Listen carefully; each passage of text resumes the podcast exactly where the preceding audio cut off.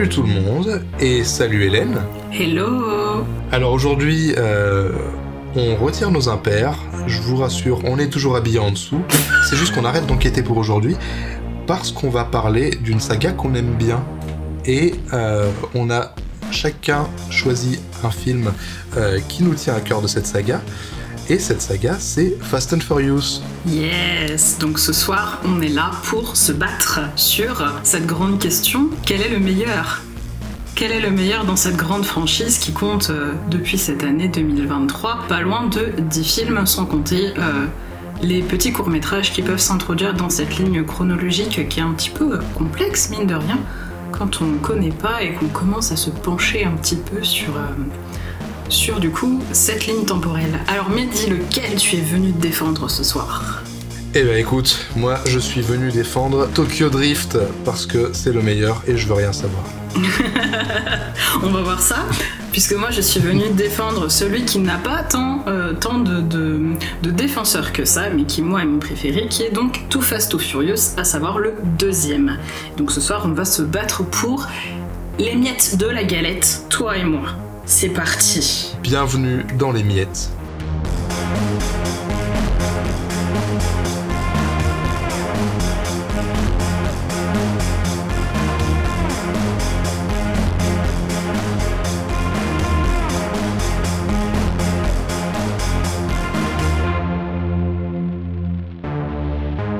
Ok, alors, et aussi, je- je- je pensais à un truc. Je me rends compte que on tourne quand même cet épisode euh, hors série à un très bon moment parce qu'il n'y a pas si longtemps, c'était la fête des mères. Et tu sais pourquoi ça a un excellent rapport avec cette saga? Pourquoi j'ai un excellent rapport avec cette saga? Quel rapport avec la fête des mères? Parce que dans Fast and Furious, on déconne pas avec la famille.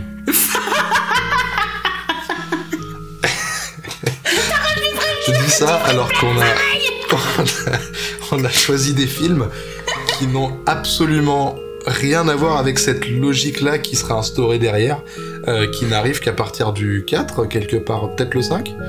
Mais, La famille, euh, non, vraiment, c'est vraiment à partir du 4. C'est vraiment dans le quatrième volet où on va avoir le retour euh, après euh, Too Fast Too Furious de euh, Dominique Toretto et de Brian O'Connor qui vont devoir s'allier. Et, euh, et c'est à ce moment-là où il va y avoir tout, ce, cette espèce d'arc au Brésil où, où il va y avoir la mise en place vraiment de ce noyau familial puisque je crois que c'est dans le 4 que à un moment hyper dramatique Mia donc la sœur de Dominique et la copine de Brian avoue qu'elle est enceinte et c'est à ce moment-là Ouais. en fait qu'il y a ce noyau qui commence à se faire et qui va euh, et qui va lancer finalement un nouvel arc après euh, le film que tu as choisi ce soir et euh, qui, selon beaucoup de ses détracteurs, des détracteurs de, de la saga, va lancer donc la déchéance de la franchise. Mais on n'est pas là pour parler de ça. On est là Oui. pour parler des deux précédents qui sont donc le, le 2 et le 3. Euh, comment est-ce que tu as découvert le troisième, Mehdi? Alors, euh, moi je te propose de te parler d'abord de ma découverte du 2 parce que ça sera lié euh, avec euh, ma, ma découverte du 3 en fait. Ok. Alors tout simplement en fait, euh, quand j'étais gamin, j'avais mon un de mes meilleurs amis qui venait régulièrement chez moi et c'était systématique, il venait plus ou moins toutes les semaines pendant une période. C'était systématique. À chaque fois, il venait avec une cassette. C'était la cassette de Too Fast Too Furious. Et euh, à chaque fois, il me proposait qu'on la regarde et j'étais absolument pas euh, euh, réfractaire à ça parce qu'en fait, je passais un super bon moment devant. Rien que la course poursuite de d'intro, elle est incroyable et on, prenait notre pied devant. Donc voilà, je, l'ai poncé quand j'étais gamin ce film. Vraiment, c'est pour ça que je suis même par rapport aux deux, je suis pas très objectif. Là, je, vais essayer de te dire pourquoi je préfère le 3, mais je vais forcément être d'accord avec tout ce que tu vas me dire sur le 2 parce que parce que c'est un, un film de cœur de- d'enfance. Mais non, Mehdi, il faut qu'on se batte ce soir. T'as pas compris Faut qu'on se batte. Là pour te battre, moi je suis là pour me battre. T'es là pour te battre, mais t'adores le pour 3, je te signale. Oui, j'adore le 3, j'adore le 3, mais le, le 2 est mon préféré. Euh, ok, on va se fight. Ok, on va se fight. Euh, voilà, donc c'était un peu mon, mon rapport avec le 2. J'ai entamé cette saga par le 2 et c'est vraiment un film que j'adorais. Une fois arrivé au lycée, le 3 sort et je, je vais le voir sans, sans a priori. J'en attendais rien parce qu'en fait, je m'étais un peu détaché de tout ça. Et pour moi, les Fast and Furious, c'était un peu débile. Euh, même si le 2, je l'avais toujours euh, dans le cœur, je, voulais pas m'intéresser euh, ni au 1, ni à ce qui allait arriver derrière. Mais avec des potes, on est allé voir le 3. Et j'en suis sorti en boudant. Ah ouais ouais. À ce point Parce qu'en fait, bah oui, parce qu'en fait, euh, la rupture, euh, je l'avais pas supportée. Euh, il faut dire ce qui est, le film opère une, une sacrée rupture quand même. Mhm. Mon argument euh, principal, c'était, c'est quand même débile qu'un film qui s'appelle Rapide et Furieux parle de drift, où c'est le, le but premier, c'est pas vraiment la vitesse. Euh, bon, j'a- j'avais euh, tort sur toute la ligne, hein, mais, mais voilà, quand j'étais jeune, je sais pas pourquoi, j'avais envie de bouder, euh, j'étais pas content, j'étais pas content que ça change de cadre, voilà. C'est assez déconcertant, effectivement, surtout quand on est très attaché aux deux premiers. Exactement, exactement. Donc, euh, donc ça, ça avait été compliqué. Mais bizarrement, quelques semaines plus tard, j'y repensais encore. Et je me réécoutais la musique d'ailleurs, je m'en souviens encore. Et je me suis dit, tiens, en fait, peut-être que j'ai bien aimé le film. Et je l'ai revu un peu plus tard, j'ai passé un bon moment. Et depuis, euh, depuis c'est un, film que j'aime beaucoup et qui finalement euh, est toujours resté très haut dans mon appréciation des, Fast and Furious. Euh, si bien que, avec le recul, justement, je m'en suis rendu compte il y a quelques années, euh, c'est définitivement mon préféré parce que, en termes de mise en scène, il amène pas mal de choses par rapport aux deux premiers. Et c'est quand même l'introduction de Justin Lin dans la saga, dans le, dans le, le monde de Fast and Furious, euh, qui aura quand même redonné un, un sacré, euh, un sacré euh, coup, de, coup de neuf à, cette saga. Euh, et, voilà quoi, donc non vraiment c'est quelque chose qui. c'est- un, un réal et un film que, que j'aime beaucoup. Et toi dis-moi du coup, comment tu as découvert ces deux films? J'étais, en train, tout à l'heure en off, on essayait de se, de se rappeler, et en fait, plus, je me rappelle, plus je crois en fait que j'ai découvert d'abord le 3 en premier. Ouais. J'ai découvert le 3 en premier parce que si mes souvenirs sont bons, il est sorti en 2006, et je crois qu'effectivement c'est le premier que j'ai découvert. Et euh, donc moi, à l'époque, je ne l'ai pas vu sur grand écran parce que j'ai vu les Fast and Furious sur grand écran à partir du 6. Et donc, effectivement, j'ai vu, j'ai pas eu ce, ce choc, euh, ce choc de, de- de la saga. Enfin, je l'ai pas eu tout de suite. Je l'ai pas eu tout de suite puisque le 3 était, euh, si mes souvenirs sont bons, le premier que j'ai découvert. Et euh, je me souviens qu'à l'époque, j'avais, j'avais beaucoup, euh, j'avais beaucoup euh, accroché parce que en 2006, j'avais quel âge? J'avais 13 ans. Ça rajeunit pas tout ça. Ça rajeunit pas, hein Euh, ouais. Et je me souviens que j'avais beaucoup accroché parce que le film se passe à Tokyo et que c'était ma grande période manga. Donc euh, donc j'avais beaucoup accroché par rapport à ça euh, et beaucoup accroché au, au personnage, euh, au personnage d'On, même si, si mes souvenirs sont bons, l'acteur qui l'incarnait coréen. Euh, mais bon, à l'époque, on s'en foutait un petit peu. on n'avait pas une éthique très, très cadrée sur le sujet. Et c'est après, donc c'est à travers la télévision en fait que, que j'ai découvert bah, tous les films jusqu'au jusqu'au 6 en fait. Et, euh, et c'était l'époque où euh, il y avait des soirées thématiques, c'était sur M6. Où euh, bah, c'était c'était des soirées thématiques où tu avais des films du même genre qui passaient et repassaient après avoir été projetés au cinéma. Donc c'était l'époque des taxis, des bad boys, des films un petit peu comme ça. En première partie de soirée, t'avais le plus connu, et puis après t'avais le moins connu en seconde partie de soirée. Hmm. Et, euh, et j'ai découvert d'abord le 3, et c'est après en fait que j'ai appris qu'il y en avait d'autres. Et c'est à ce moment-là que euh, je me suis lancée dans le premier et dans le second, à, à partir du troisième en fait. Et après, donc je l'ai vu une première fois à la télé, euh, de manière un petit peu, un petit peu désintéressée. Et, euh, et puis j'ai eu l'occasion de le revoir plusieurs fois, et après j'ai- je suis allée acheter le DVD dans, dans, tu sais, ces dépôts-ventes là, les trucs genre, ça s'appelait Affairs, je crois. Ouais, ça doit d'ailleurs s'appeler toujours comme ça. tout à fait. Et j'ai acheté un coffret que je crois j'ai toujours. Euh, le coffret qui contenait les trois premiers à faire pour euh, genre je sais pas deux balles. Et, Ouais. euh, et à ce moment-là, j'ai pu effectivement décou- redécouvrir euh, les trois films, les trois premiers films, en tant qu'ensemble, qui, qui après va prendre une autre signification quand on sait quel- dans quel ordre chronologique se place le troisième opus. J'ai pu les découvrir dans, dans un autre ensemble qui est donc celui d'une, bah, du, du début du- d'une saga. Et donc en fait à l'époque j'avais un coffret avec les trois et c'est comme ça que j'ai pu, euh, j'ai pu euh, dévorer en fait ces films pour le- le- lesquels j'ai, euh, j'ai un amour tout particulier qui surprend encore aujourd'hui pas mal de monde, comme quand ils savent ce que je fais dans la vie, je suis prof de cinéma et que je leur dis que quand je demande à mes élèves quand je demande à mes élèves, mes étudiants, euh, c'est quoi votre film préféré, qu'ils essaient tous de, de m'impressionner avec, euh, avec des, des, des, grands, entre guillemets, euh, auteurs et autrices de cinéma. et puis moi je dis, bah écoutez, c'est pas de m'impressionner parce que moi, ma saga préférée, c'est Fast and Furious. Il y a toujours un silence terrible. c'est pas possible, elle plaisante.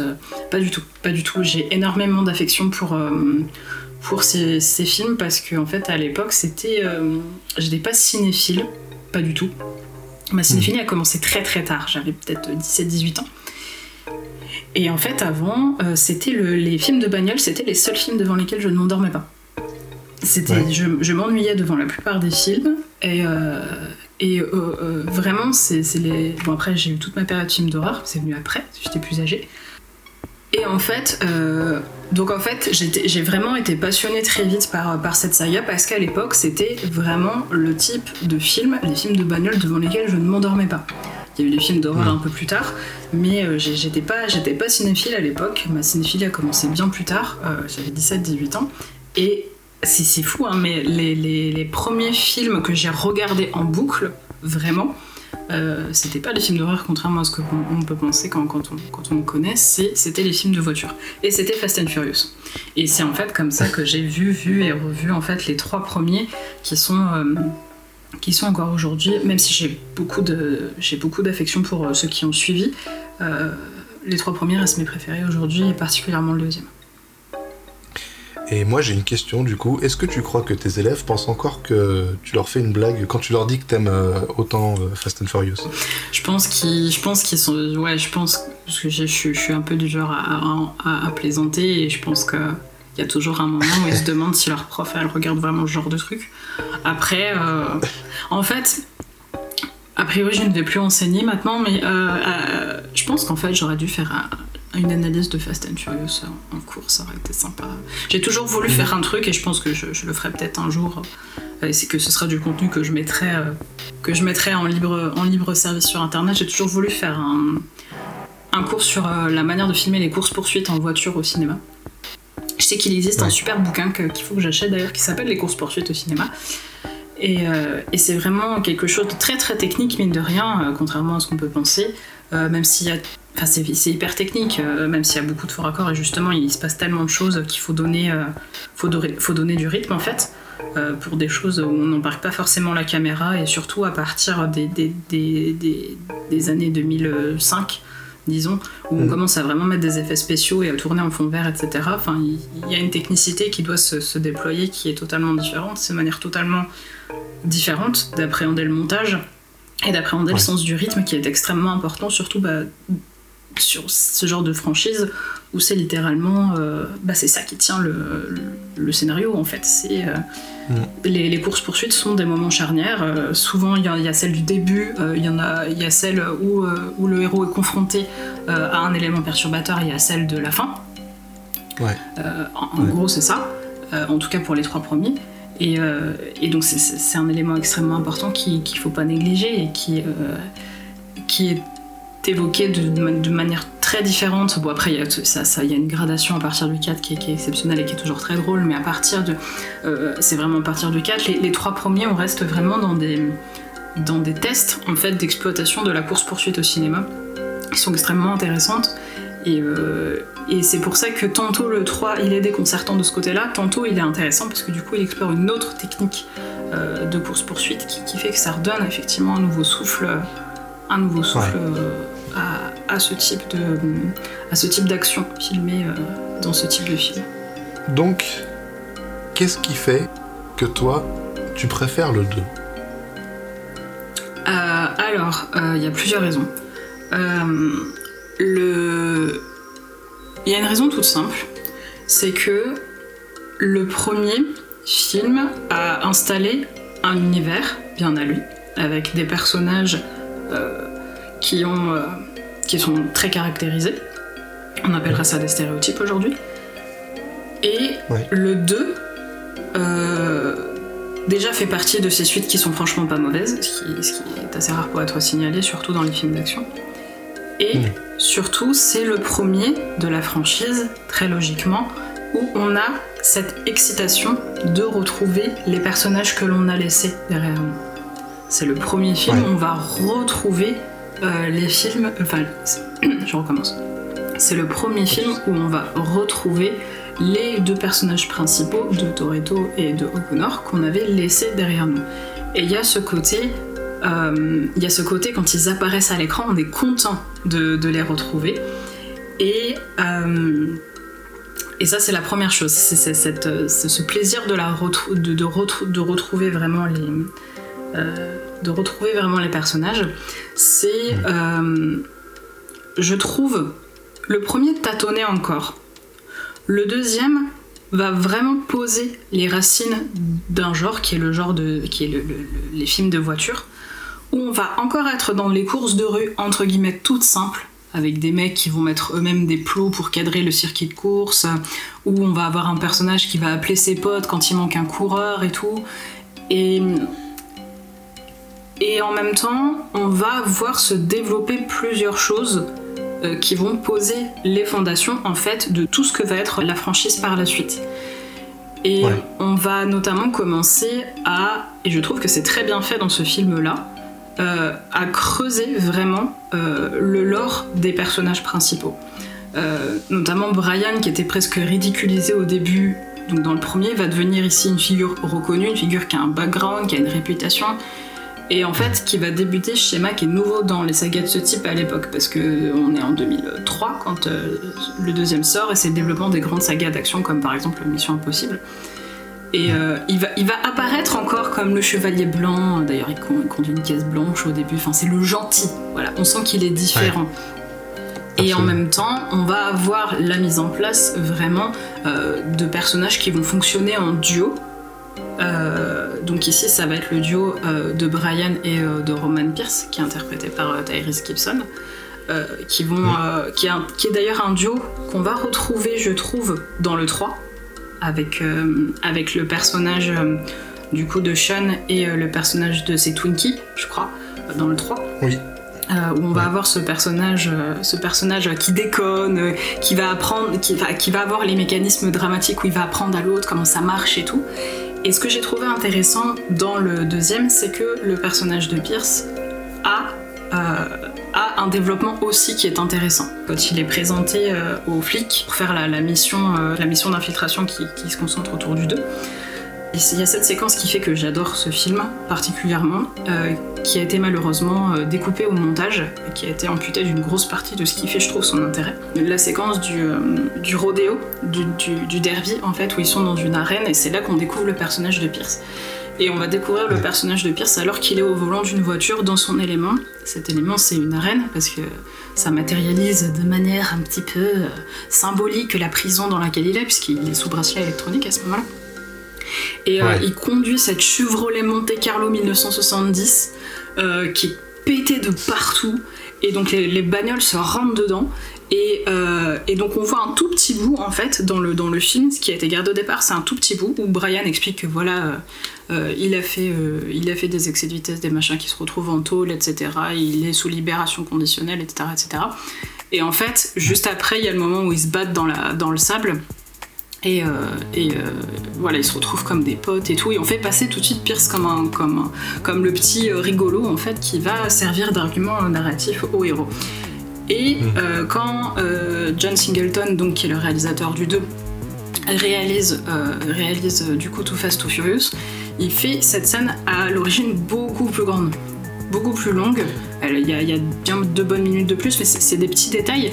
Et en fait, mmh. euh, il y a cette séquence, qui est pas, ces plans qui sont, qui sont super beaux, je trouve, où euh, on a Pierce qui, à un moment, se fait rentrer dedans et euh, il sort. Il n'y a, plus de vie sur sa caisse, il sort par le pare-brise et il, il utilise sa ceinture, je crois, je crois que c'est ça, hein, ou enfin une sangle, je sais plus trop ce qu'il utilise, pour pour fermer les mâchoires entre guillemets de sa voiture. Et on, ah, voit vraiment comme une espèce de, de dresseur de monstre en fait, parce qu'il ferme les mâchoires de sa caisse qui s'est ouverte en, deux comme une espèce de gros crocodile, euh, en mode cette bagnole va bouffer le bitume, va bouffer le sable, et après il monte sur, sa, sur le capot de sa caisse et euh, il lève ses bras et il y a ce plan en contre en, contre-plongée incroyable sur son dos avec le ciel bleu derrière où il fait euh, euh, ici c'est chez moi. Et ce plan est superbe. Ça glorifie vraiment ce personnage au monde qu'il a vraiment tout un univers avec lui. Et cet univers qui, qui quand on creuse un peu cet univers qu'il amène avec lui c'est l'univers du premier long métrage de John Singleton qui est Boys in the Hood euh, qui est sorti en 91, qui est sur les problèmes des, jeunes, de, des jeunes de quartier des pauvres de Los Angeles. Euh, et qui est d'ailleurs le film qui, fera que John Singleton sera le, plus jeune cinéaste à être nommé à l'Oscar du meilleur réalisateur, le premier homme noir à recevoir cette reconnaissance de la part de l'Académie avec ce film-là. Il travaillait beaucoup sur tout ce qui était ghetto, banlieue, etc. Et là, il y a cet esprit qui ressort ici, le personnage qui se débrouille tout seul et qui bouffe les autres pour pas se faire bouffer lui-même et qui fait de cette arène son territoire. Et cette séquence, elle, est, très, elle est très anecdotique, hein. elle, doit, durer en tout et pour tout, je sais pas, 10 minutes. Et ça fait partie des choses qui font que euh, il y a ce côté un petit peu, euh, on en avait parlé un peu off, ce côté un petit peu entre le western et Mad Max en fait dans cette séquence et qui, hmm qu'on retrouve plus après, que je, trouve ça très dommage. À part peut-être dans le 4, quand ils vont au Brésil, il y a ce côté vraiment terre battue. On vient de la rue, on vient de la poussière, et on se fight entre nous avec des caisses. Mais tu vois, euh, c'est intéressant ce que tu me dis parce que c'est le reproche que je ferais à Too Fast Too Furious euh, si, je devais lui en faire. En fait, ah, c'est que. Commence. Bah, Vas-y, je t'attends. Un peu que ça commence. C'est parti. Euh, non mais en fait, c'est juste le reproche que je ferais à ce film, c'est ça en fait, c'est le, fait que j'avais le sentiment que le deuxième film ne se démarquait pas suffisamment de la saga par son réalisateur. Euh, parce que je trouve que en termes de style, on se rapproche beaucoup quand même de, ce que fait Rob Cohen. Je trouve que les, courses-poursuites, euh, enfin les, scènes de course, euh, ont beaucoup de points communs, beaucoup de similitudes en termes de mise en scène et de découpage et d'effets spéciaux. Mais euh, justement, et je, je, trouvais pas euh, ce qui pouvait nous rattacher directement à, John Singleton. Et en fait, ce que tu me dis, du coup, bah, ça confirme ce que je pensais. En fait, finalement, ce qui marque la présence du réal, c'est ce qui euh, a été coupé. parce que moi, j'ai qu'une seule autre scène en tête dans ce, dans ce film-là, qui me rappelle un peu Boys in the Hood, c'est euh, quand ils sont dans le garage de, de Tej, euh, joué par euh, Ludacris, et qui, voilà, ils sont plusieurs autour d'une petite table en train de jouer aux cartes, et ça rappelle carrément la, scène de fête dans Boys in the Hood vers le début du film où ils sont en train de jouer au domino. et c'est filmé un peu de la même manière. Il y a cet aspect routine du quartier, sauf que là ils sont pas du tout au quartier, ils sont, ils sont au bord de la mer dans le grand luxe. Oui, complètement. ce qu'on retrouve beaucoup en fait donc il y a effectivement cette scène-là, l'autre qui, malheureusement a été coupée. Et euh, malgré le fait que les monteurs expliquent dans les bonus du Blu-ray que j'ai pourquoi ils l'ont fait, je comprends toujours pas en fait. Pour eux, c'était, euh, ils trouvaient ça pas intéressant, que ça faisait un problème de rythme, alors que ça, ça accroît la profondeur du personnage euh, de, de Pierce. donc après, il y a toute la saga qui qui approfondira le personnage, mais là c'était ça donnait vraiment, euh, ça donnait vraiment la profondeur d'un personnage vraiment qui est ce qu'il est, et mm. pas là pour servir à un argument narratif. Et en fait, les autres choses qui, restent de Singleton, c'est quelque chose qui était déjà, je trouve, très présent dans Boys in the Hood, c'est euh, le traitement des couleurs. Il a un étalonnage très particulier, Singleton, et il accorde énormément d'importance, euh, de façon très consciente à mon avis, aux couleurs. Aux couleurs, mm. euh, aux couleurs toutes seules, aux couleurs dans un décor et aux couleurs entre elles. Et il y a une séquence notamment dans le film euh, qui est très, euh, qui est très, enfin, elle est assez subtile, mais ça, se, ça, se, voit très bien. c'est la séquence dans laquelle on rentre en fait dans l'histoire, parce que pour, pour rappel, en fait, l'histoire de Fast and Furious, donc Too Fast Too Furious, euh, se focalise sur une infiltration dans un cartel qui est un cartel argentin qui est dirigé par un personnage qui s'appelle Véron Et donc le but c'est de le prendre en, flagrant délit de, blanchiment d'argent. Et donc Brian et Pierce vont donc infiltrer le cartel de Vérone et donc pour pouvoir travailler avec Vérone ils doivent faire une course avec d'autres personnes pour avoir le job en fait c'est un entretien d'embauche et donc il y a cette séquence où euh, on va avoir les deux personnages qui vont arriver avec des bagnoles qui sont données par le FBI parce qu'ils sont envoyés par le FBI. Et donc en fait à ce moment-là, ils ont tous les deux des bagnoles hyper tape à l'œil. Qui vont devenir par la suite euh, les euh, dont la marque va devenir par la suite la marque du, héros qui sont donc les, Mitsubishi Evo et donc Paul Walker il en a il en a une jaune qui est la Mitsubishi Evo 7 et, et Pierce a une on a une violette qui est la Mitsubishi Spider et en fait, elles sont très très tape à l'œil. Et la séquence est introduite par le défilé des voitures qui sont garées en, bataille. Et donc, tu as une espèce de travelling euh, latéral où euh, on va avoir un défilé de voitures qui est harmonieux. Et tu as un travelling latéral sur des voitures qui sont garées. En fait, on les monte deux par deux dans une harmonie très recherchée. Il y a d'abord la, la jaune, puis il y a la rouge. Ensuite, il y a la rouge avec la noire. Ensuite, il y a la noire avec la bleue. Et ensuite, il y a la bleue avec l'orange. Et d'ailleurs, le bleu et l'orange, ce sera la couleur des voitures de Pierce et euh, de Paul Walker, puisque à la fin, Paul Walker conduit, si je me souviens bien, une Chevrolet qui est bleue, et Pierce conduit une, euh, une Dodge Challenger qui est euh, orange. Et en fait, cette, cette harmonie des couleurs va se retrouver jusque dans les voitures. Même les voitures, entre elles, il faut qu'elles soient harmonieuses et la manière dont elles apparaissent à l'écran doit être harmonieuse. On sait que le bleu, c'est la couleur complémentaire du orange, on sait qu'en général le rouge et le noir ça va bien ensemble, que le bleu et le noir ça va bien ensemble, et que le, violet et euh, le jaune ça va très bien ensemble aussi. Et au début, en fait, euh, ces voitures sont tellement tape à l'œil que les autres personnages sortent de la lore et disent à, Pierce et à Brian Oh là là, vous les avez trouvés, euh, vous les avez trouvés dans, euh, dans un paquet de cornflakes, je crois que ça, je sais plus exactement ce que c'est la traduction. Mais, une phrase à la con comme ça. Une phrase à la con.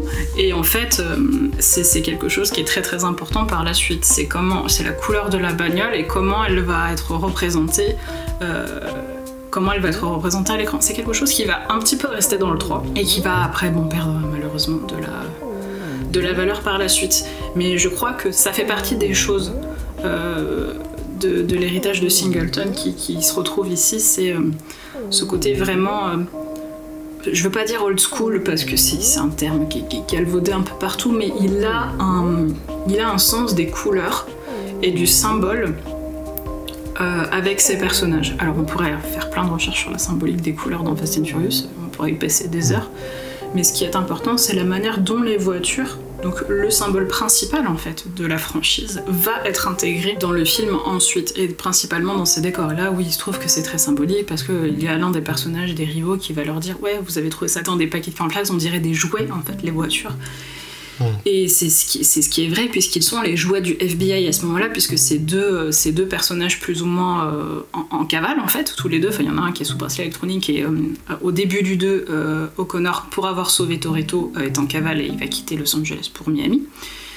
Et, il est attrapé par les agents fédéraux des, douanes et c'est à ce moment-là que le FBI lui offre une dernière chance. Et ça m'amène au dernier point qui fait que j'aime beaucoup ce film et qui se retrouve avec Boys in the Hood, c'est que ce film, et je crois, je, pense que vraiment c'est le seul, euh, un, petit peu avec le premier, mais vraiment le 2, qui a un côté vraiment enquête, un côté vraiment film policier, un côté polar, avec des fois des accents très très noirs, euh, très très brutaux, que n'ont pas les autres ensuite, qui, même s'il faut intervenir euh, les, agents fédéraux après, avec le, personnage de Hobbs et le personnage de, de Shaw, il va y avoir vraiment dans ce deuxième film, et là pareil c'est une scène qui a été coupée, euh, des, moments très très tendus de dialogue entre la figure d'autorité qui est la police et la figure de, la banlieue qui est donc euh, celui qui fait des courses illégales. Et ça, ça fait partie aussi de l'héritage euh, de, Singleton. Et je trouve que c'est vraiment dommage que ces scènes aient été coupées au montage, parce qu'elles reflètent vraiment ce qu'il a pu sortir de son passé de presque documentariste en fait, euh, des jeunes de banlieue qui, euh, qui s'expriment euh, ici, en l'occurrence, avec les courses illégales. Et le film se passe, se passe enfin commence à Los Angeles avec du coup cette, cette course incroyable. Et c'est un, milieu que Singleton connaît, qu'il a travaillé, il sait comment ça fonctionne, il sait comment on filme les bâtiments de là-bas. Et euh, on a des petites traces comme ça dans la scène du début, dans la manière de traiter les couleurs, et c'est quelque chose qui, euh, qui malheureusement est un petit peu retiré au montage. Et c'est en ce sens où effectivement je suis d'accord avec toi, c'est que euh, s'il y avait un singleton cut, il serait peut-être beaucoup plus détaché. ce serait celui qui aurait ce qu'on lui reproche aujourd'hui, et ce que je comprends, il aurait peut-être cette essence qui lui manque aujourd'hui. oui, c'est exactement ça. C'est une essence qui lui manque. en fait, le problème, c'est que le fait qu'il qu'il lui manque cette identité euh, propre à, Singleton euh, fait que, à mon sens, ça en devient entre guillemets objectivement le plus oubliable. Parce que euh, j'ai l'impression de voir un Rob Cohen bis en fait dans la manière dont, c'est filmé, dans la manière dont c'est représenté. Après, il y a aussi autre chose, il y a aussi autre chose qui, je t'avoue, me pique les yeux dans, le 2. C'est juste, en justement, en, termes de couleurs, c'est les, séquences qui se passent en, boîte de nuit. Oui. Enfin, en boîte de nuit, la, boîte de nuit du méchant, là, que je, trouve vraiment pas belle. les scènes d'intérieur, ouais. ouais. les, lumières, les, la, enfin, l'ambiance lumineuse. Mais après, c'est, je pense que c'est volontairement kitsch, en fait. Mais on, dirait qu'on est, euh, qu'on est revenu euh, dans les années 80. Même le méchant, en fait, c'est le méchant et tout son univers, tout son cadre euh, euh, que je trouve assez kitsch. Mmh, très, très, très. C'est un film. en fait, c'est un film d'extérieur. les, décors extérieurs sont vraiment très, très bien. toutes les courses et tout, tout ce qui se fait en extérieur. la poursuite avec la Chevrolet qui est défoncée parce qu'elle saute sur le bateau, qui a été fait quasi, quasi sans effets spéciaux d'ailleurs. Euh, c'est tout, tout ce qui est fait en extérieur est, incroyable et c'est vrai que ça tranche vraiment avec les scènes qui sont en intérieur qui sont assez rares en dehors effectivement de, celles en boîte de nuit et de celles dans les commissariats. Et euh, ça rend effectivement le film très très kitsch, ça, je suis tout complètement d'accord. Il y a beaucoup de trucs qui sont kitsch. Et voilà, je pense que c'est très Singleton euh, dans l'âme pour le coup. Et c'est vrai que ces scènes en boîte de nuit sont sont mémorables en termes de couleurs, de traitement des couleurs, l'étalonnage par en, par enfin, il n'y a rien qui va. Et, je pense qu'il y a une volonté de.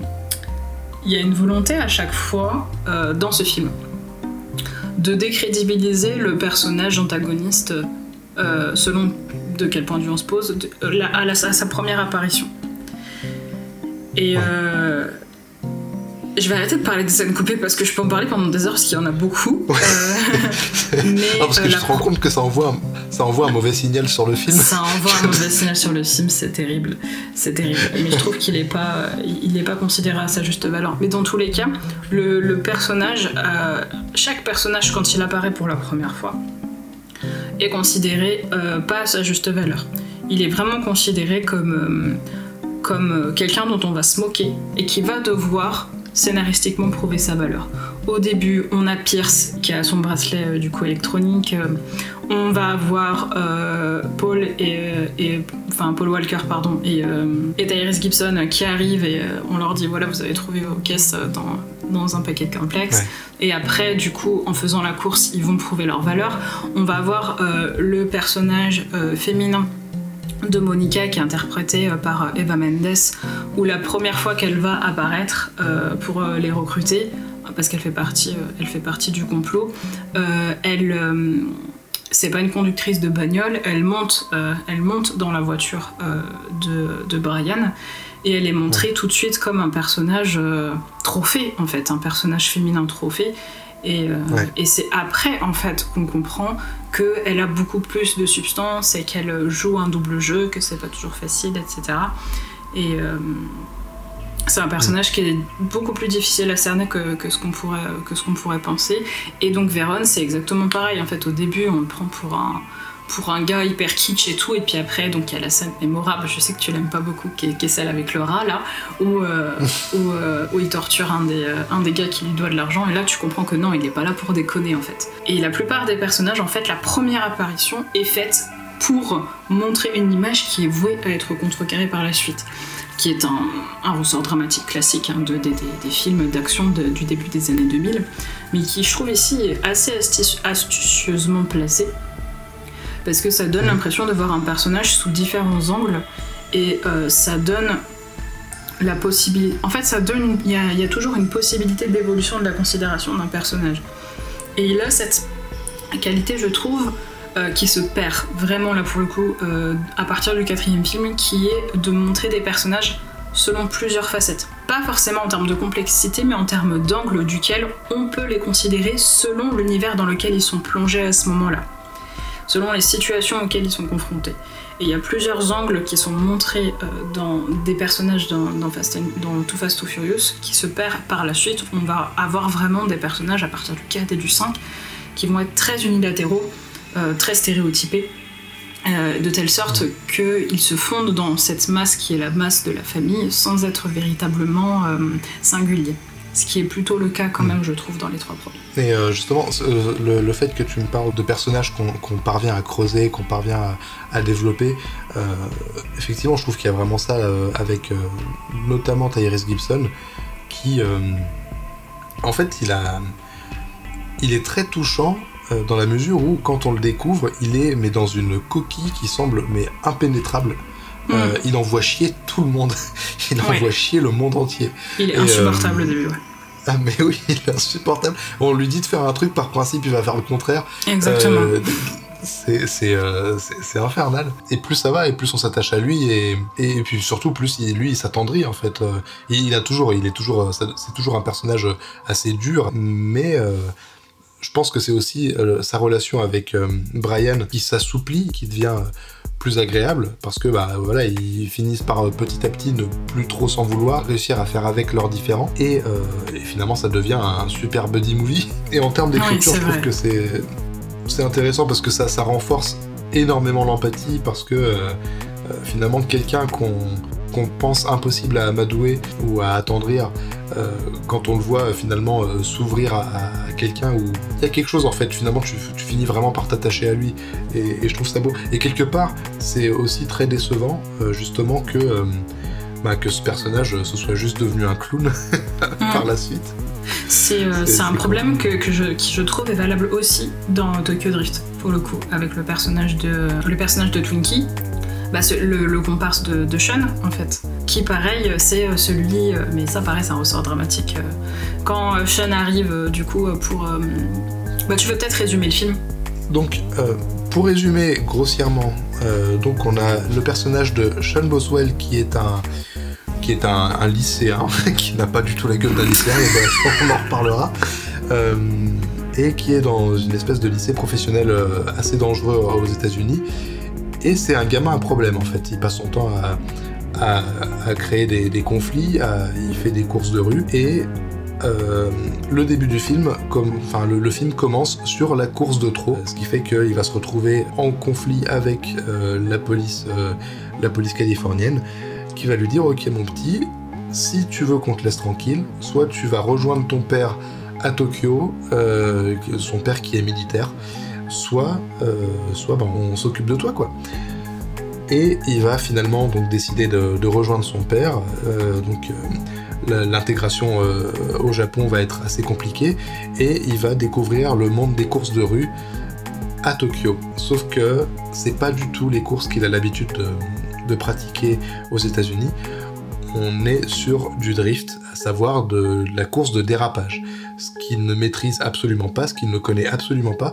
Donc c'est par tous ces aspects qu'il va découvrir un monde entièrement nouveau et complètement, radicalement, diamétralement différent de ce qu'il a connu avant ça. Donc si je devais euh, faire euh, un, petit, euh, un petit avis pour faire une entrée en matière du film, tout simplement, j'adore en fait.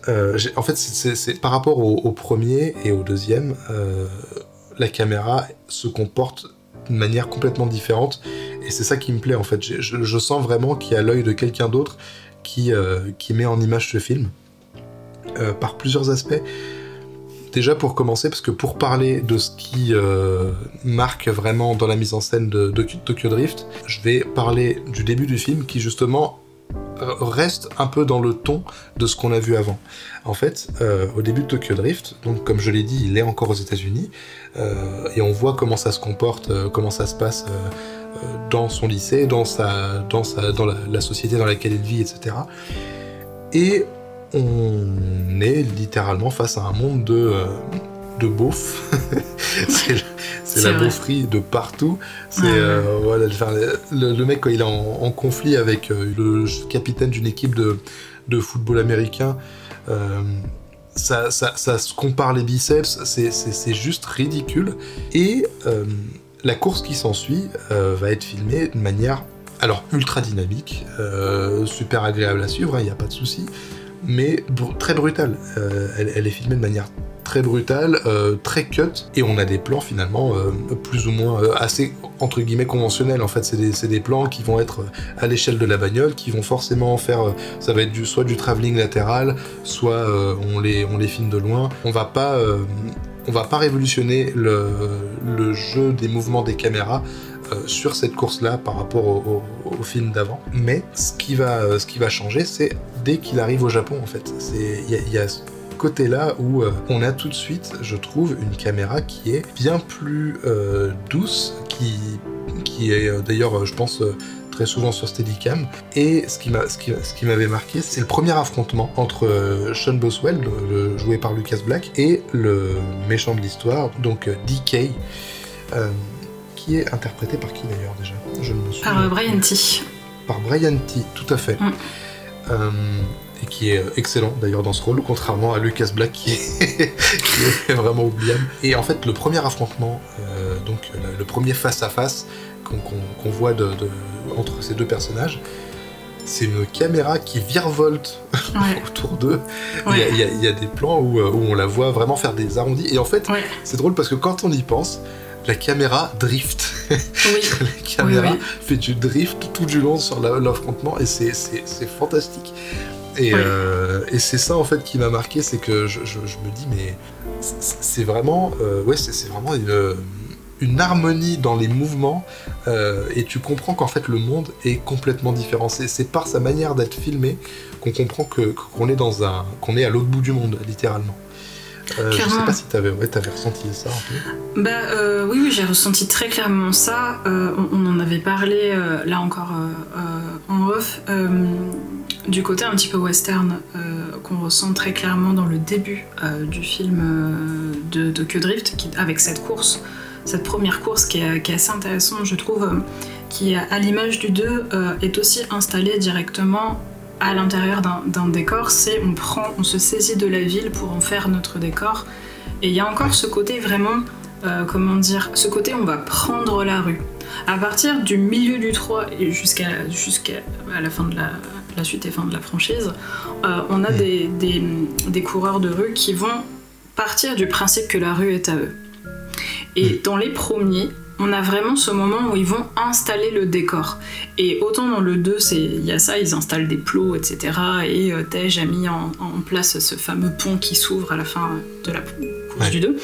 Autant dans le 3, quand il y a cette première course entre le personnage de Shen et donc, le, euh, et donc son rival, euh, faire cette course qui va l'envoyer à Tokyo, il y a ce moment où ils se disent ok on va s'affronter, on va faire une course. Et euh, il y a ce moment où tout le monde fait ok. Et ils ouvrent directement euh, un, gros portail, ils font, ils font péter un portail de, vieux chantiers euh, qui, pourrait servir d'exploration d'urbex pour, pour installer en fait ils installent leur circuit. Et il y a ce côté vraiment installation du circuit, installation du terrain de jeu comme il y a l'installation euh, du duel, en fait, euh, du décor du duel un peu euh, dans les westerns. Et, c'est une mise en scène qui est, qui est montrée très clairement, alors que le personnage, donc interprété par Lucas Blake, est fait un peu pareil, le justicier, qui a pas envie de se battre et tout. Et donc il part avec sa caisse après avoir été alpagué par, par le gars parce qu'il parlait avec sa nana. Et l'autre, il lui lance je sais plus quoi dans le pare-brise arrière, et à ce moment-là, il s'arrête, et ils sont face à face. Et il y a vraiment ces plans euh, américains où on va euh, on va avoir euh, le gros plan sur, sur la main qui laisse dépasser la, la, clé, la clé mécanique comme, comme les cow-boys se saisiraient de leur, enfin vérifieraient la présence de leur flingue. Et il y a c'est vraiment ce, voilà, ce ces gros plans sur leur regard et tout. Il y a ce côté vraiment très western, très on va se battre dans le sable, on va, on va défoncer le décor et, le décor va se retourner contre nous derrière. Et euh, autant tout le début se passe vraiment de jour avec cette lumière très, euh, très diffuse, autant la quasi-totalité de Tokyo Drift va se passer de nuit. Ouais. Et on va avoir à ce moment-là euh, très clairement des personnages qui vont s'approprier immédiatement, dès qu'ils ont envie de courir, euh, la, la rue, euh, voire même, euh, pour le cas de Dickey, la montagne. Quand il y a la, course de fin, là, quand il s'oppose, le personnage de Twinkie met, met en garde en lui disant c'est pas pour rien qu'il a choisi ce terrain, c'est sa montagne. Quand il se course après, au début, c'est son garage. Euh, les personnages ont une, façon de prendre possession de la rue comme s'il leur était acquise, euh, vraiment à partir du milieu de, Tokyo Drift, que je trouve qui est super intéressante.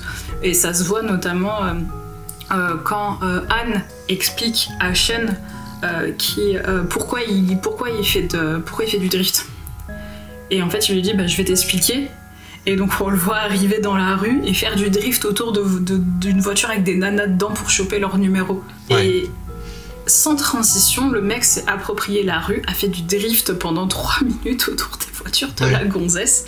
euh, en mode parade nuptiale, parce que c'est vraiment ça concrètement euh, dans, dans ce film-là, la bagnole c'est la parade nuptiale. Exactement. Et, ouais. et il, il chope son numéro comme ça et il repart. Et les, les deux voitures se séparent et il y a cette manière très fluide, euh, bon problématique aussi, mais très fluide de s'approprier la rue euh, qui passe aussi euh, dans, dans le euh, si je peux appeler ça comme ça, presque dansant des, des mouvements de Mm. caméra. Et c'est un truc qu'on voit aussi dans la scène où Nila explique à Shen pourquoi elle drift et où elle dévale la colline en lui expliquant bah, quelle est sa raison de, vivre en fait, que ça lui permet d'oublier ses problèmes et que ça lui permet de, se- réapproprier euh, une identité euh, qu'elle, ne connaît pas finalement puisque euh, on apprend et c'est un personnage qui est pas beaucoup fouillé, je trouve ça vraiment dommage et pour moi c'est un des gros points noirs du film.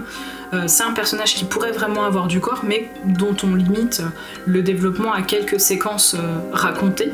Euh, mais il y a cette séquence où elle, où elle dévale la colline qui est sublime là avec, avec les autres, là, les voitures qui driftent et tout. Enfin, c'est un balai de, de voitures, c'est sublime. Où elle explique que elle, elle se, elle, se, elle se retrouve en fait dans, dans le drift parce que ça lui permet d'oublier ses problèmes, d'oublier ce passé qu'elle n'a pas, qu'on lui a raconté, et ce futur qui lui semble, euh, sinon hostile, au moins très incertain. Ça me fait penser, euh, quand tu parlais du ballet, de la parade nuptiale, euh, ça me rappelle la séquence dans euh, Mission Impossible 2 euh, de John Woo, où, euh, où en gros t'as une scène de drague exactement Ouais. pareille Oui, c'est vrai. euh, sur la route euh, où t'as les, les deux voitures qui, euh, qui. Enfin là, c'est littéralement deux voitures qui s'amusent à, se- tourner autour, à se draguer. À, euh, je sais pas, je me souviens plus c'était sur une route de montagne ou quoi. Mais euh, en fait, finalement, on a un peu la, même démarche ici. Enfin, je, me- demande même si c'est pas un clin d'œil en vrai, parce que c'est- filmé euh, plus ou moins de la même manière. Ouais, mais je, suis- d'accord.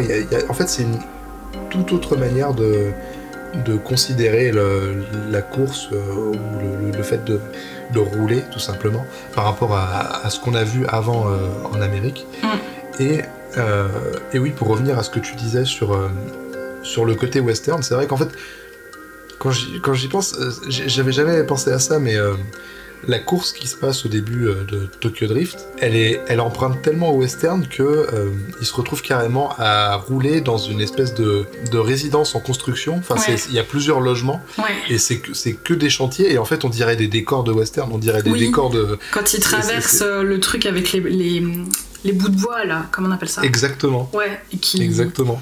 et ouais, c'est vraiment, euh, c'est vraiment la, la carriole. Voilà, c'est vraiment la carriole qui traverse le saloon, tu vois. La diligence, Euh. la diligence, c'est voilà. C'est vraiment la diligence qui traverse le saloon et qui détruit le décor. Ouais, mais c'est ça, c'est ça. Et, euh, et c'est vrai qu'en fait, oui, c'est exactement ça. Et, en fait, en même temps, c'est euh, très pertinent finalement de- de- d'emprunter au western, notamment euh, avant, surtout avant d'arriver au Japon, parce que pour moi, le Tokyo Drift, en fait, et je pense qu'il s'en rendait même pas compte quand, quand il a fait son film, c'est que lui, ce qu'il voulait, euh, Justin Lin, c'était opérer une, une transition, c'était euh, euh, faire un un film charnière où il dit ok bah maintenant je vais vous montrer autre chose, je vais vous montrer un autre endroit, une autre façon de filmer, une autre façon de rouler, de courir, et c'est ce qu'il fait. mais le, le, film, donc au début de Tokyo Drift, comme, je disais, comme tu le disais, euh, ça emprunte au western parce que avant Fast and Furious était un pur western, c'était un western moderne, euh, c'était mhm. filmé de la sorte. Euh, il y avait des, plans sur des soleils couchants, euh, soleils gigantesques. T'avais des affrontements avec des personnages iconisés en contre-plongée. T'avais des, des, des gouttes de sueur dans tous les sens. Il faisait chaud, il faisait super chaud dans Fast and Furious. Clairement, on sentait le, le vraiment le western moderne. Et dans Tokyo Drift, donc ça commence comme ça, ça part, comme tu le disais, sur autre chose, avec euh, des, passages de nuit, etc. Et en fait, le film a tellement opéré une, transition que c'est à partir de là que déjà Justin Lin va rester et va euh, imposer sa, marque sur la saga, mm. mais en plus euh, partir sur toute autre chose, sur le film d'espionnage, le, film de... Ouais, c'est carrément du film d'espionnage, enfin de braquage dans un premier temps, puis après mm. un peu d'espionnage. Mm. Et c'est drôle, je pense pas qu'il s'en rendait compte à quel point euh, son Tokyo Drift, qui a été boudé pendant longtemps et qui maintenant commence à être réhabilité, allait à ce point révolutionner la saga euh, Fast and Furious. Ouais, ouais, c'est vrai qu'il il a, il a laissé une empreinte significative au point de perturber la chronologie. Euh, puisque mm, euh, pour, pour ceux qui ne le savent pas, euh, en fait Tokyo Drift le troisième film réalisé, mais en fait dans la timeline, les événements de Tokyo Drift ont lieu pendant Fast and Furious 6 et une partie de, une partie de Fast and Furious 7 où Toretto va revenir à Tokyo pour bah, récupérer la dépouille de, Anne et l'enterrer donc en Amérique, je crois. Et, euh, Anne, euh, et Anne qui n'est pas mort, revient euh, au début du 9, je crois. Donc, donc en fait, Tokyo, Tokyo Drift devient vraiment une espèce d'électron libre qui vient, qui vient replacer les éléments dans leur contexte et, et assurer le, le, développement d'un personnage qui est le personnage de Han, qui est interprété par Shen Kang, magistralement d'ailleurs, puisqu'il va marquer énormément la saga. C'est un personnage mm. qui a beaucoup de, de charme en fait et euh, qui, euh, qui va marquer durablement effectivement la saga. On va le retrouver à, à partir du... Euh, pas dans le 4 je crois, mais dans le 5 et dans le 6. Euh, avant qu'il aille, avant qu'il aille du coup euh, à Tokyo pour que se déroulent les éléments de Tokyo Drift et Kili entre guillemets meurt. Et euh, c'est un personnage qui est super bien, qui est super bien placé, qui a des valeurs qui sont intéressantes et qui tranchent, je trouve, avec ce qu'on a vu jusqu'à présent. c'est pas un personnage entre guillemets méchant, mais c'est pas un justicier non plus. Et en fait, on creuse pas trop le personnage dans le 3 on apprend vaguement qu'il euh, est arrivé euh, à Tokyo euh, justement par un parallèle avec le western. Quand Sean lui demande ce qu'il est venu faire à Tokyo, Anne lui répond Est-ce que tu vois les cow-boys solitaires qui foncent à fond sur leur cheval jusqu'à l'horizon? Eh bien, c'est moi, sauf qu'au lieu de traverser la frontière du Mexique depuis le Texas, je suis arrivé à Tokyo. Et euh, il se montre vraiment comme une sorte de cow-boy solitaire et il lui explique qu'il a beaucoup de thunes et que si Sean lui a défoncé sa bagnole au début du film, c'est pas grave puisque ce qui l'intéresse, c'est de filer une bagnole à un gars pour voir ce qu'il a dans le ventre et obtenir sa confiance. Et je trouve que c'est quelque chose de un peu candide mais aussi d'extrêmement triste. Ouais, ah, bah, c'est vrai que je, je l'ai jamais euh, considéré ça. Euh, à ce point. J'ai, par contre, effectivement, je me suis toujours dit que c'était quand même sacrément con. enfin, en fait, j'ai, toujours trouvé. Je suis censé le défendre, hein, je rappelle, mais. Euh, non, mais c'est, moi, c'est pareil, j'étais censé défendre le 2, mais voilà, il a des, il a des mauvais côtés aussi. C'est ça. Non, mais c'est que c'est là où tu en fait tu, constates parfois les défauts d'écriture de, mm. de la saga. C'est que en fait c'est très naïf, c'est extrêmement naïf euh, par rapport à un moment. Et là on est euh, on est en plein dedans où, euh, c'est juste. Enfin voilà quoi, je t'ai filé une bagnole hors de prix parce que je voulais savoir quel mec t'étais vraiment quoi. Ouais. je voulais savoir qui tu étais, comment tu allais te révéler. Et c'est très drôle. J'ai pu voir en toi. J'ai pu voir en toi. Il y a une bromance. c'est vrai en plus. Mais c'est, c'est, comme tu dis, ça montre les défauts d'écriture et, euh, et, ça montre que le 3, je trouve. Euh, peut-être que déjà ils avaient les, le 4, le 5 et le 6 dans les tuyaux, j'en sais rien. Mais. Euh, mm. ça montre effectivement que les personnages. c'est comme si on était là pour poser les bases des personnages en se disant qu'on n'avait pas trop besoin de les approfondir puisqu'on le ferait dans les films suivants. C'est un peu bof, c'est quelque... c'est vraiment, je trouve, le gros point noir du film. On a des personnages vraiment intéressants euh, qui sont à peine brossés. Euh, on a par exemple les personnages, le personnage de Dickey euh, qui joue extrêmement bien. Enfin, il y a une séquence où, on comprend que c'est pas le que c'est juste un petit caïd et qu'il y a quelqu'un au-dessus de lui qui a, qui a une espèce de yakuza qui est l'oncle, son oncle, l'oncle Kamata, qui est interprété magistralement par Sonny Shiba. Euh, et c'est le moment où je place que j'adore la VF de ce film, euh, que j'ai découvert en VF et que je continue de regarder en VF parce que même la VF est, incroyable. Et pour la petite histoire, la VF de Chiba dans le film, c'est euh, José Lucioni qui, est donc, qui a donc été très longtemps la voix française de Al Pacino.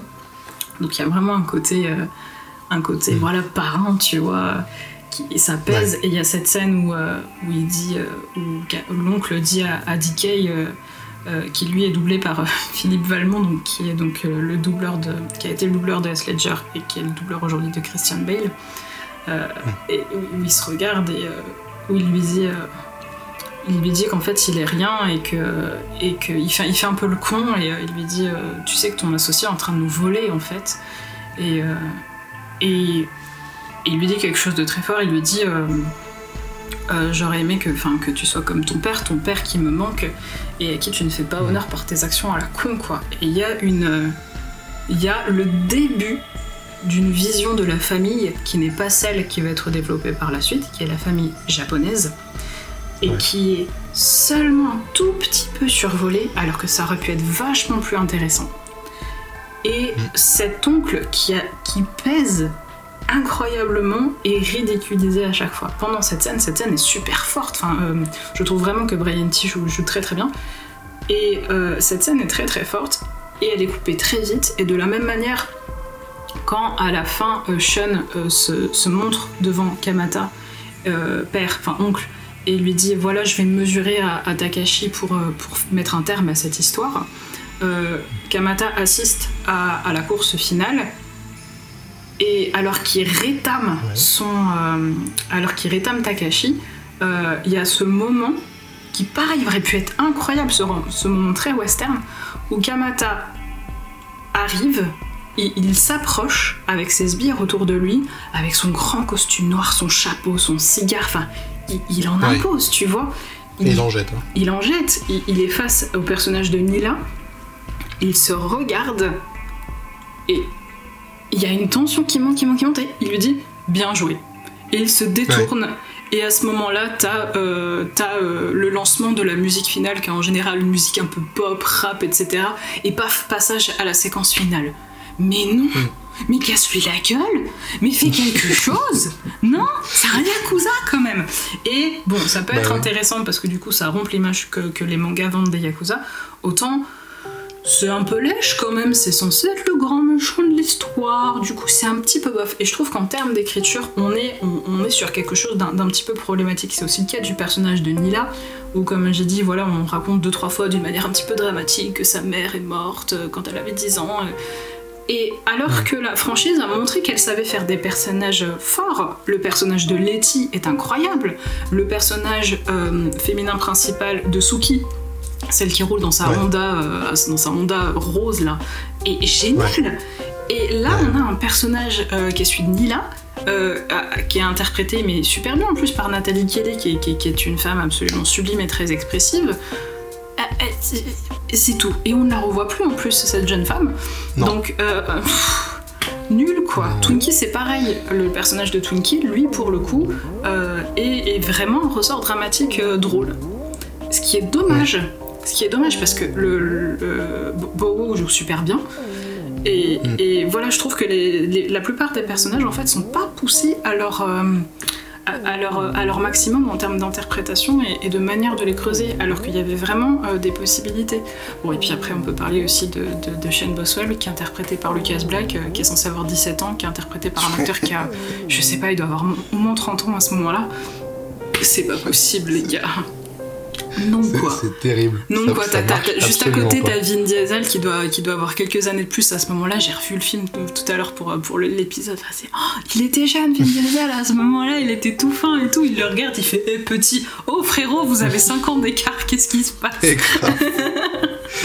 Donc ouais, niveau, j'adore Tokyo Drift, vraiment, mais niveau construction de personnages, c'est compliqué. Ouais, ouais, absolument. Et en plus, euh, je pense que le film a aussi ces défauts-là. Euh, de ne pas entièrement se considérer comme un film, je pense. Euh, mm. C'est qu'il y, a plusieurs passages, euh, c'est con, hein, mais il y a pas mal de regards caméra assumés. C'est vrai. Euh, il y, a, des choses comme ça, et, puis le Bowo, il, est, il, apporte vraiment à ce film une dimension MTV en fait. Ah oui, très clairement. Et d'ailleurs tout, tout, le film en fait, tout le film est extrêmement rythmé par la, bande originale. Ça a toujours été le cas, enfin en tout cas dans le, le 1 et le 2 c'était aussi le cas. Ah mais là je sais pas, j'ai le sentiment qu'il y a quelque chose, un truc promotionnel, de, on sait pas ce qu'ils vendent mais ça... Totalement. Il y a un côté vraiment clipesque et ça se voit dans le mixage son qui est insupportable, ah qui est insupportable, vraiment.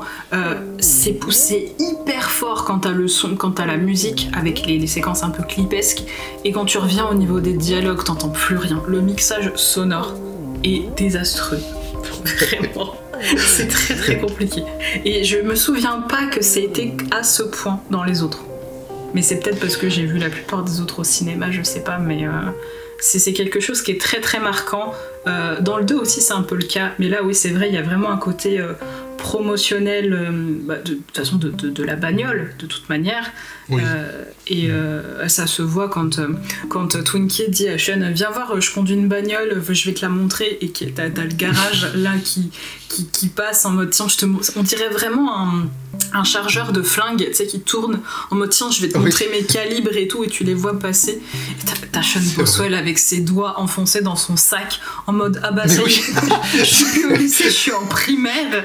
Et t'as encore une fois ce côté voiture jouet qui est dans une boîte de cornflakes avec cette voiture verte dégueulasse. C'est incroyable avec, avec Twinkie qui l'a qui, l'a conduit, qui dit regarde c'est ma bagnole et tout et lui qui lui dit et, encore une fois on a ce mécanisme de, de moquerie avec euh, Sean qui lui dit euh, mais euh, vous conduisez des vraies voitures du coup au Japon ou quoi? Je pense que c'est une petite pique très clairement assumée là pour le coup de l'Amérique vers le Japon au niveau des oui. ce qui, ce qui est très très drôle sachant que les voitures principales qui vont être conduites par la suite c'est des Mitsubishi du coup, euh, bah, d'ailleurs, il conduit une Mitsubishi également, euh, le personnage de Sean à ce moment-là, et ça va devenir la voiture phare euh, des personnages, donc ce qui, est, ce qui est très très drôle, drôle je trouve. Toretto, je sais plus ce que c'est, mais elle est noire. attends, attends, attends, attends, Je sais plus ce que c'est, c'est pas une Dodge? Non. Non, c'est une quoi, putain? Si, c'est une Dodge Challenger. Putain, Hélène. Et oui, oui, effectivement. Et de la même manière, celle de Toretto, ce sera, ce sera une. Et c'est très intéressant d'ailleurs de de, de, le mettre en lumière parce que euh, le Toretto, c'est depuis, le début, enfin, depuis le début une, sa voiture principale, c'est sa Dodge Challenger noire, qui est la voiture de Pierce dans le 2. Donc en fait, c'est la voiture de celui qui va devenir le principal coéquipier du personnage principal. Euh, qui, est, euh, qui, est pour le coup, euh, ça va y avoir une subtile, un, subtil échange en fait entre la personne que Pierce, la personne que Pierce est pour pour Brian et la personne que Toretto deviendra par la suite pour Brian qui va, il va passer d'un rival à quelqu'un. En plus, c'est vrai qu'on lui émet un personnage à l'instar de Vin Diesel qui est qui est dur, qui est euh, dans sa carapace, qui est euh, alors qui est différent, qui est pas du tout pareil. Euh, Pierce et Vin Diesel, enfin Pierce et Dominique Toretto n'ont absolument rien à voir. mais par rapport à Brian qui incarne le gentil, eux c'est la face un peu plus sombre. Je pense ouais que il y, y, a une possibilité par rapport à ça qui a été complètement balayée d'une manière complètement métacinématographique par le fait que Vin Diesel s'est mis à produire les films. Je crois que c'est depuis le 5 mais ça se voit en fait. Ça se voit à partir du moment où effectivement il va, il va prendre le lead sur la production. Et bon, bah ça, après, c'est un autre débat qui, qui va au-delà de l'analyse cinématographique, mais ça, très clairement, ça, ça influe sur euh, le rôle que le personnage va avoir. Et, euh, et après, bah, il y a bien sûr euh, tout un côté, mais ça, pareil, on pourra en parler des heures de l'iconisation du personnage, qui va littéralement, effectivement, prendre la place de de, Buddy de, Pierce qui va être relégué peu à peu, je trouve, au, personnage qui déconne et qui va être euh, intégré avec, euh, avec le personnage de Tej. Il va devenir plus ou moins. Euh, plus ou moins. C'est les, deux rigolos de la bande. C'est les deux rigolos de la bande, voilà, et, du coup, les deux, les deux grands principaux, jusqu'à ce que malheureusement Paul Walker nous quitte prématurément pendant le tournage du set. Mm. C'était vraiment, voilà, les deux héros, c'était le, le, yin et le yang, le blanc et le noir. C'était voilà le, Ah mais tu me parles de d'accord. Toi tu me parles de Vin Diesel et, Brian en fait. Enfin de Dominique.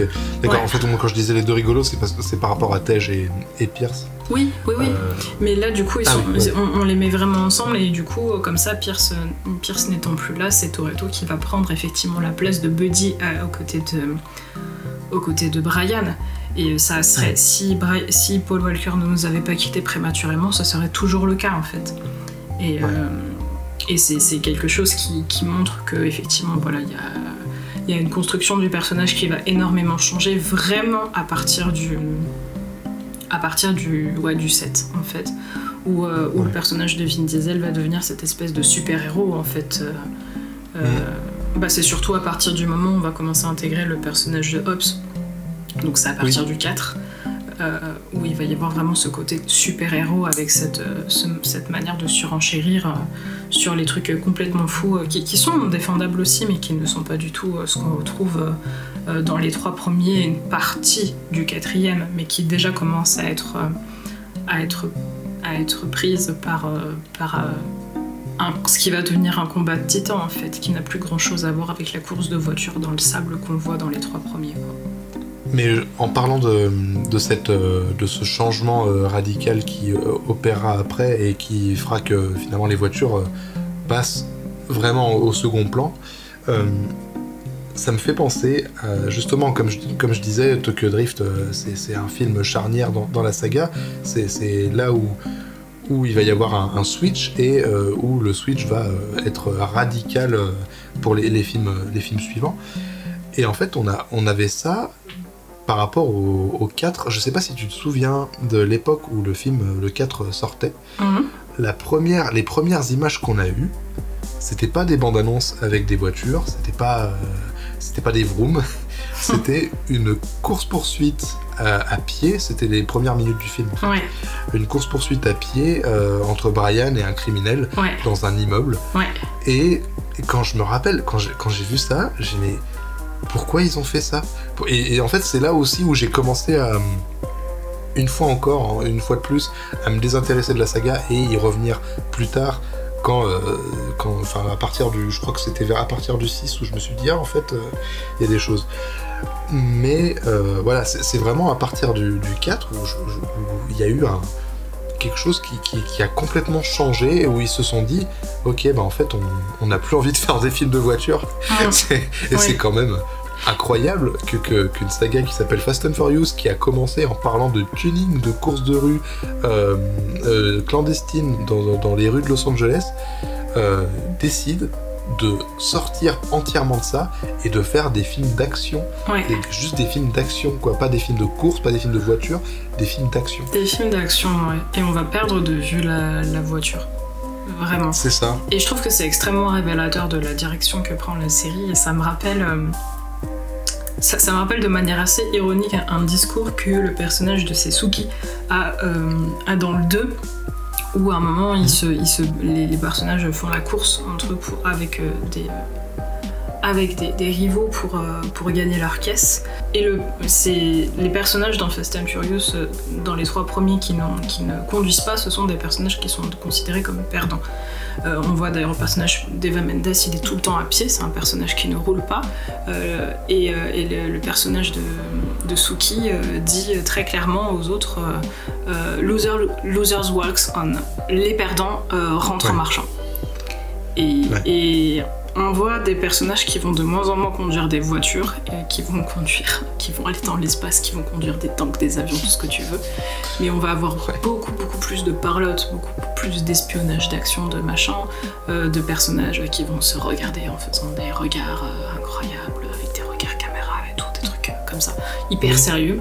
Et on va perdre de vue effectivement ce côté très mécanique et très technique de la course-poursuite pour aller vers le film d'action. C'est quelque chose qu'on retrouve dans la séquelle, euh, un petit peu qu'on retrouve dans la séquelle Hobbs and Show, mais qui se, qui se perd en fait par la suite et euh, on va avoir des Dans le personnages. spin-off, du coup, tu. Ouais, ouais, le spin-off, ouais, pardon. Euh, où on va avoir euh, effectivement euh, peut-être vite fait un retour aux sources, mais il y en aura plus par la suite parce qu'à un moment donné, bah, quand t'as fait 10 films, il faut, faut penser à s'arrêter. mais euh, Ouais, mais attends, mais tu, tu dis ça, mais euh, tu dis ça, mais le, je crois que le 10, euh, je- je- on l'a pas encore vu à, à l'heure où on enregistre ce podcast, Ouais. mais il me semble que le 10, il continue à jouer sur la carte de revenir aux sources et revenir à la source du truc et tout. Donc, euh, ouais, bah, je, je- faut, faut, faut voir, il faut qu'on le voit, mais en tout cas, je pense qu'il y aura plus. Enfin, faut pas dire que c'était mieux avant parce que c'est pas vrai, c'était juste différent, mais très clairement, euh, Mm. euh, il y a 1, 2, 3 et il y a 4, 5, 6, 7, 8, 9, 10. c'est une belle manière de conclure tout ça. Tout à fait. Sur ce, je pense qu'effectivement c'est une bonne manière de conclure cet épisode. Euh, on les aime très fort tous les deux. Voilà. C'est, on, on- Ouais. Je pense qu'on peut, euh, on peut s'arrêter sur le fait que ce sont deux films euh, vraiment charnières qui vont, euh, qui vont vraiment clôturer ce qui, ce qui peut être finalement une première trilogie et, euh, et qu'à partir du 4 on va vraiment aller vers une nouvelle conception qui va être celle qui va rester par la suite de Fast and Furious qui est celle effectivement de la famille On déconne pas avec la famille. on déconne pas avec la famille. Et ben, en tout cas, merci beaucoup à toi, Hélène, euh, d'avoir euh, discuté de Fast and Furious avec moi. Avec plaisir. On vous dit à la prochaine. Pour un nouvel épisode des miettes. Absolument. À bientôt pour les miettes. Bienvenue pour les miettes. Merci à tous. Allez, je coupe. Alors, ah, euh, euh, au fait, on l'appelle comment l'émission? C'est ça aussi? Est-ce qu'on l'appelle les miettes? Les miettes, allez, c'est parti. Bienvenue dans les miettes. Ça me va. Alors ce soir, euh, ce soir. Alors aujourd'hui, on est ici pour se battre parce que on a. Ah putain, ça a des prix de vibreur. Vas-y, je mets tout en silencieux là, ça me saoule. Ah punaise, moi aussi. Faut que je mette un mode avion. Ne pas déranger. Attends, attends, Ouais, vas-y, en mode avion. Putain, ouais, on n'est pas pro, mec, on n'est pas pro. Voilà. Ça sera pour le bêtisier. Ouais, La famille, non, vraiment, c'est vraiment à partir du 4. ouais, c'est le C'est cas. vraiment à partir du 4 où on a la rivalité entre, entre Brian et la rivalité entre. euh, Merde, j'ai un trou, c'est qui? Le perso de Vin Diesel. Le- euh, avec Dominique? Dominique Toretto. Oh là là, putain C'est vrai. Je recommence. Infiniment désolé. Retiens bien là où t'en es. Je vais juste emmener le chien dans la cuisine parce qu'il fait trop de bruit. C'est insupportable. Excuse-moi. J'arrête. Euh, le seul moment qui m'a rappelé euh, justement ce film-là, c'est à un moment où ils sont dans le garage de. Je sais plus comment il s'appelle, mais c'est Ludacris. C'est- Oui, Tej. comment? C'est ouais. Euh, J'ai pas entendu comment il s'appelle? C'est Ludacris ouais, qui est interprété par Tej. D'accord, d'accord. Euh, Alors, euh, alors non, parce que Ludacris c'est le, c'est le rappeur, c'est le mec dans la vraie vie. Oui, donc oui, c'est ça, putain. Oui, oui. Donc Tej, qui est interprété par Ludacris. Ok.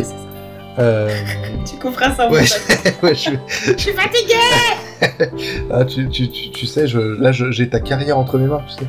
Euh, T'as ma carrière entre les mains. Attends. Ah, mon stylo, attends. Je note qu'on s'est planté. Et je vais allumer la lumière parce que frérot, je suis dans le noir là. Il y a pas de souci. Par contre, pour savoir, est-ce que t'as les fenêtres ouvertes au fait? Non. Et je suis désolée, c'est des putains de bagnoles qui passent. dans- Non, c'est même pas les bagnoles. Alors- mais alors, c'est peut-être chez moi. En fait, j'entends des piafs. C'est chez moi. Je sais pas, je pensais Il y a que. des piafs dans la, il y a des piafs dans la rue qui, euh, qui chantent. D'accord, je me. Donc j'espère que ça va pas trop s'entendre. Je suis désolée. Non, mais long. après, écoute, c'est pas grave, hein, c'est c'est comme ça. Euh, mais, euh, mais. Tu mettras de la musique. Ouais, je mettrai de la musique. Mais non, mais par contre, ouais, on les entend grave. Mais après, écoute, on, on va. Je suis désolée. Non, non, C'est chez moi. ça, y a Il pas y a de les voitures et il y a les oiseaux. Y a pas. ouais. C'est une belle manière de conclure tout ça. Tout à fait. Bon, il n'y a pas de vainqueur. On n'a pas fait les points. Les prochains, faut qu'on fasse des tableaux de points. Non, tu mais vois. meuf, on a. ça- pareil, on n'a pas du tout, on s'est pas du tout battu. on s'est pas du tout battu. Tu veux qu'on se batte maintenant Tu veux Bah, qu'on fasse un. SMR ring je t'attends. Non mais euh, c'est vrai que du avec coup, des vieux bruits, des vieux bruits de cinéma bis. Mais si tu veux, vas-y, je vais chercher ma. Je, je, je, je sais même pas où je vais avec cette blague. Je vais chercher ma machine à bruitage. Ça, c'est n'importe quoi. Je suis fatigué. J'en ai une, j'ai un didgeridoo. Mais là, à l'heure où on enregistre la fin de ce podcast, il est 22h. Alors si je sors le didgeridoo, je pense que je vais me faire arracher la tête. Mais Ah il bah, est là. Au moins, il y aura du fight. Vas-y, sors-le, il s'il te plaît. Il est, il est présent, mais je, je- Non mais je peux pas, je vais me faire niquer. Mais- la prochaine fois, on peut mettre, on peut mettre, on peut mettre des punchs et tout. Faudra qu'on essaye. Faudra vraiment qu'on essaye. Ça marche, on fera ça.